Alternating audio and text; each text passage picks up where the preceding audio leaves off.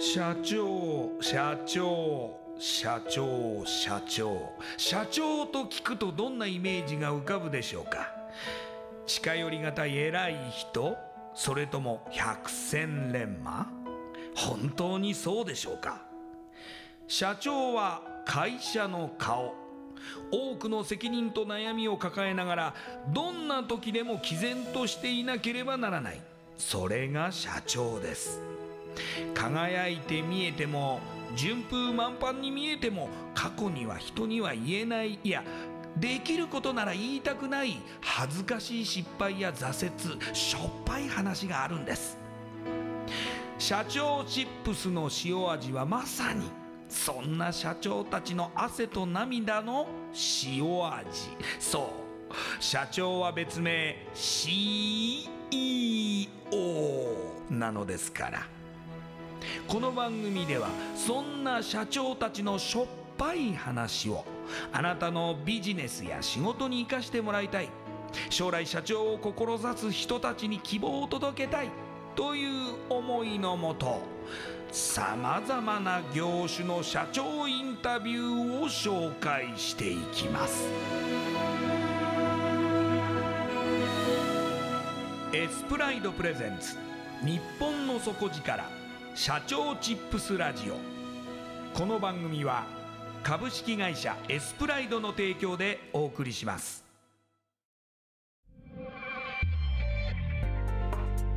冷や汗営業汗嬉し涙。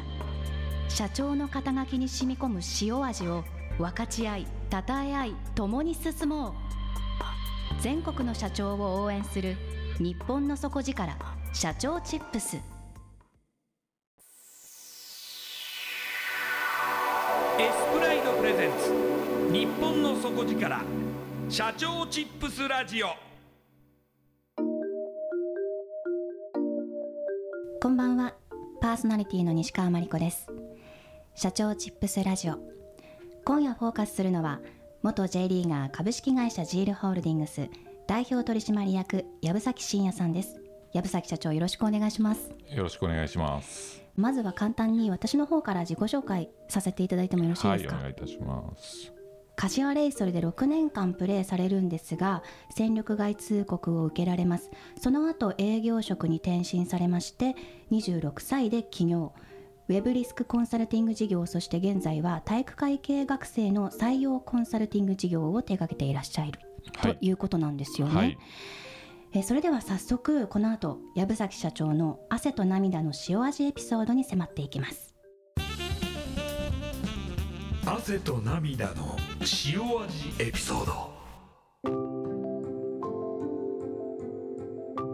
この社長チップスラジオの元となっているのが社長チップスというあの塩味のポテトチップスですので、はい、この番組では社長の塩味エピソードを聞いていきたいんですが、はい、一番辛かった時っていつになりますかね？うんまあたくさんあるんですけども、はい、えー、まあ強いて一つ挙げさせていただくのならば、えー、と今からまあ5年ぐらい前ですかね、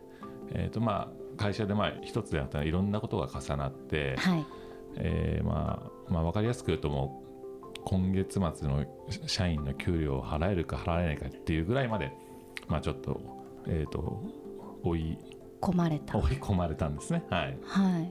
あ、その時が一番結構、まあ、半年ぐらい続いたんですけど辛かったですね。それは起業直後ではないんですね。3年から4年ぐらい経った時。そうですね。45年経った時でした。それって起業よりも辛かったんですか？そうですね、まあ、企業自体はまあ僕ともう2人で始めたんですけどその時はまあ20人ぐらいは社員はいたのでやっぱ、まあ、その時が一番なんか辛かったし逆に言ったら自分自身も会社もそこですごいまあ一皮も二皮も向けれたなと思ってます。具体的にはどのようなことを乗り越えるのが大変だったんですかね？うんなんですかね。今日一日無事に終わることがえー、と朝起きたら不安だったので、うん、乗り越えて夜ご飯食べてる時にあ今日もなあのとりあえず無事終わったと思って安堵の日々でしたね。そんなのちょっと生きてても結構初めての経験だったので。その今現在の、えー、会社を起業されるまでは、はい、最初はあの最初のプロフィールでもご紹介しましたけれども、はい、柏レイソルのプロサッカー選手だったわけですよね。はいでサッカーをもう仕事とされて、はい、プロとしてやられていた、はい、でその後、はい、いきなり営業のお仕事を始められて、っていうことになるわけですよね。でその後また新しい会社をされてるんですかね？えー、詳しく話すと、まあ、サッカー辞めた後に、はい、まあ、1年ぐらい営業職やって、えー、起業するんですけどもそれがまあ4年ぐらいで結局最後うまくいかなくなってしまって一回会社を清算するんですね。でその後に改めて、えー、作ったのが今の、まあ、ジールホールディングスになります。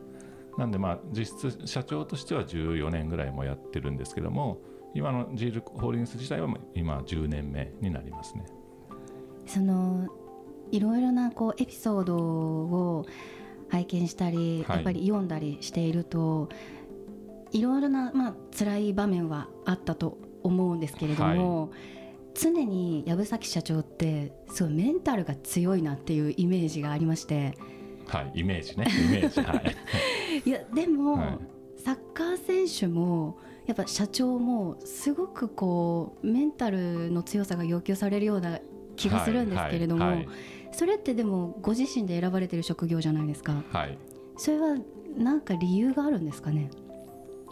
いやでもサッカー選手はやっぱ小さい頃から、えー、とやっていたのでやっぱこの大好きなサッカーを仕事にできたら幸せだなと思ってやっぱもちろん、まあ、みんなが目指すようにプロサッカー選手、まあ、目指しました。でまあ結果慣れたんですけど慣れて一つ分かったことはなんかあんだけ大好きだったサッカーが仕事になった瞬間、まあ、僕はもうなんか好きとか、まあ、逆に嫌いになったぐらいやっぱ仕事ってそんな甘くないなっていうのは、まあ、プロサッカー選手の時にすごいあの自覚してましたけどね、えー、好きなことは仕事にはしない方がいいと。いや、えー、好きなことを仕事でやり続けるためには、はい、好きじゃないことをその、まあ、3倍ぐらいはやらないと続けられないっていう感じですか？今思えばですね。はい、でもその時のそのサッカー選手としての経験って、はい、経営者って全く別の職業ですけれども、はい、どこかで生きてるんですか？うん正確に言うと経験が生きてるというよりも、まあ、僕自身、えーと、J リーグの柏レース6年間プレーしたんですけども、はい、まあ、あの本当あの謙遜なしに本当に全く活躍できないまま、まあ、戦力外通告を受けたんですね。でその6年間に対する、えーと、要は自分がやっぱ100%プロとして本気で頑張れなかったので、まあ、毎日自分に負けていたのでその逆に自分に負けていたプロ選手を全うできなかったっていう何ですかねコンプレックスは、まあ、今でもやっぱ取れないですね。その6年間の自分のダサさ。でも、あのー、プロフィール拝見したら今現在はその柏レイソルの、はい、とスポンサーさんになられてユニフォームのスポンサーやらせていただいてます、ね。はい、それはやっぱりその時の思いがあってっていうことなんですかね。そうですね、まあ、サッカーやめざるを得ない状況になってで、まあ、その時思ったのはやっぱプロになるまでは結果出せたけども結局プロになった6年間僕自身はすごい自分に負けていたなという、まあ、自負があったのでじゃあまあ自分へのけじめに対してもサッカーはやめようと。でもやっぱ人生は諦めたくない。でまあ本当今までサッカーしかやってこなかったんですけどじゃ普通の一般的な社会で何かサッカー選手に負けないぐらい結果を出したいと思った時に、まあ、当時の僕なりに思いついたのが、まあ、社長っていうまあ、言葉だったので社長を目指すことにしました。うん。でも社長って言ってもすごい大変なことですよね。それまではサッカーを毎日やってらっしゃって、はいはい、いきなり高校卒業してサッカー選手になってしまって、はい、でやっぱり社会人としての経験がないまま、はい、いきなり社長さん。あまあ1年間その社会見しました。まあ1年だけですけどはいなんかこうサッカー選手としてその戦力外通告を受けたっていうこともすごく辛いことだと思うんですけれども、はい、それよりも社長さんとしてやっぱり経験したいろいろなことの方が辛いですかね？基本的に辛さは生きるたびに増してる気がしてます でもそれは逆に言ったらあのまあいろいろつまずきましたけど成長してる証かなとは思いますけどうん。これからどんな辛いことが来るんだろうってちょっと日々たまに不安になったりしますけどね。社長をしながらサッカーしていた頃を思い出すことってあります、はい、ああるんですね。それでまあせっかく会社作るんだったらあのちょっとさっき戻りますけどあの自分がいたレイソルのまあ、ユニフォームのスポンサーぐらいになれるまでの最低でも規模にしたいなっていうのがあって、まあ、去年からやってるんですけども、まあ、それをこう、まあ、実現した時に少しはなんかその6年間に対して、まあ、自分も折り合いがつくのかなと思ったんですけど全然つかなくて。はあ、それはどのような気持ちになるんですかね？何なんでしょう。でもきっとその6年間はもう十字架のように背負ってこう生きていってまあ、行かなくちゃもういけないものだし逆に言ったらそのコンプレックスがこう今を一生懸命生きる、まあ、自分の原動力になってるのかなとは、まあ、今は思いますけどね。なんかこう自分が抱えているものにあら新たにこう挑戦しようとされているような印象も受けますね。あそうねなんか僕はやっぱ目標があってそれに進むことがまあ好きなんでしょうね結局は。うん周りから見たらすごく辛い出来事が藪崎社長にとっては、はい、もう乗り越えなければならない壁、まあ、乗り越えられるだろうっていう気持ちになれるということですよね。うんまあ乗り越えるか倒れるかっていう感じなし、まあ、僕自身も全然自分のとすごい弱いなと本当思いますけども、まあ、弱い中でギリギリこうまあなんていうんですかね粘ってるっていう感覚ですけど本当に。そのいつも辛いことに出会った時に、はい、なぜこう諦めないっていう気持ちになれるのかその原動力ってありますか？まあそんな本当弱いですけどなんかまあしぶといですね。ギリギリ這いつくばって生きてるって感じは僕自身はしてしますけどね。うん。それはこう理想としている目標があるうんそうですね。まああとやっぱ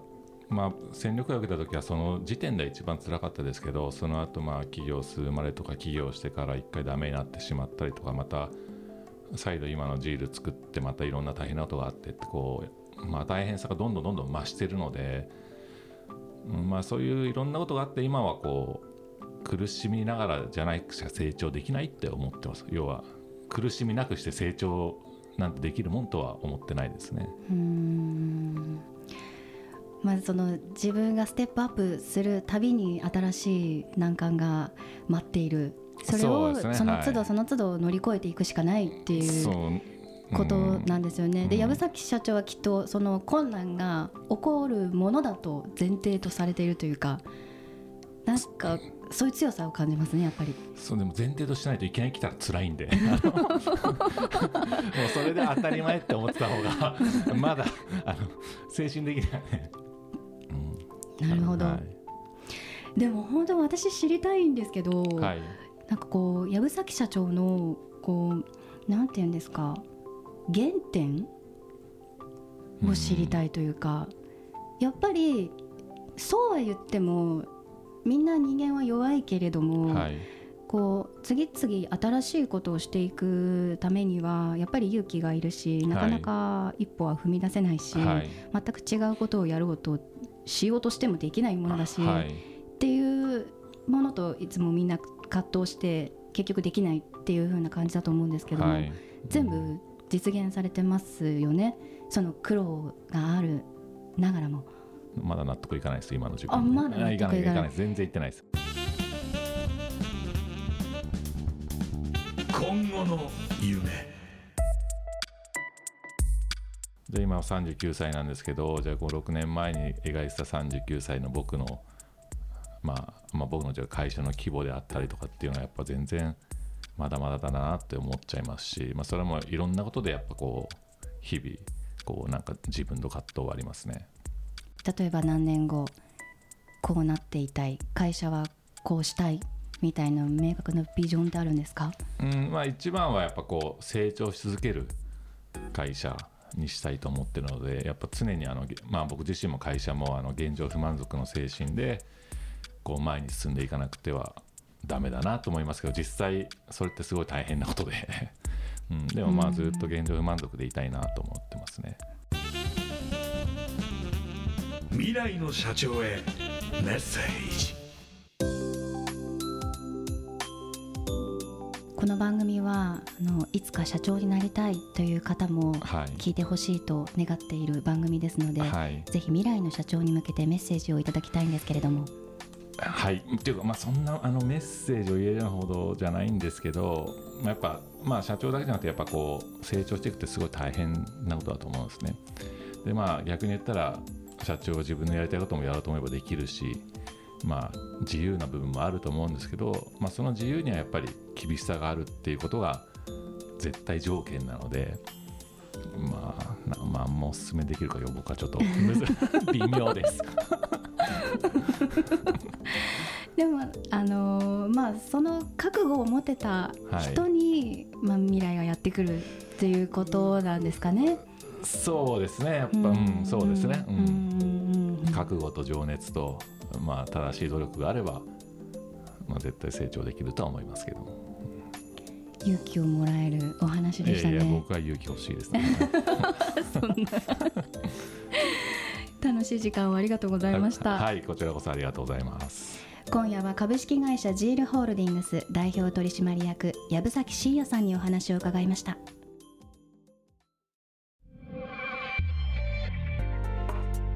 冷や汗営業汗嬉し涙。社長の肩書きに染み込む塩味を分かち合いたたえ合い共に進もう。全国の社長を応援する日本の底力社長チップス。エ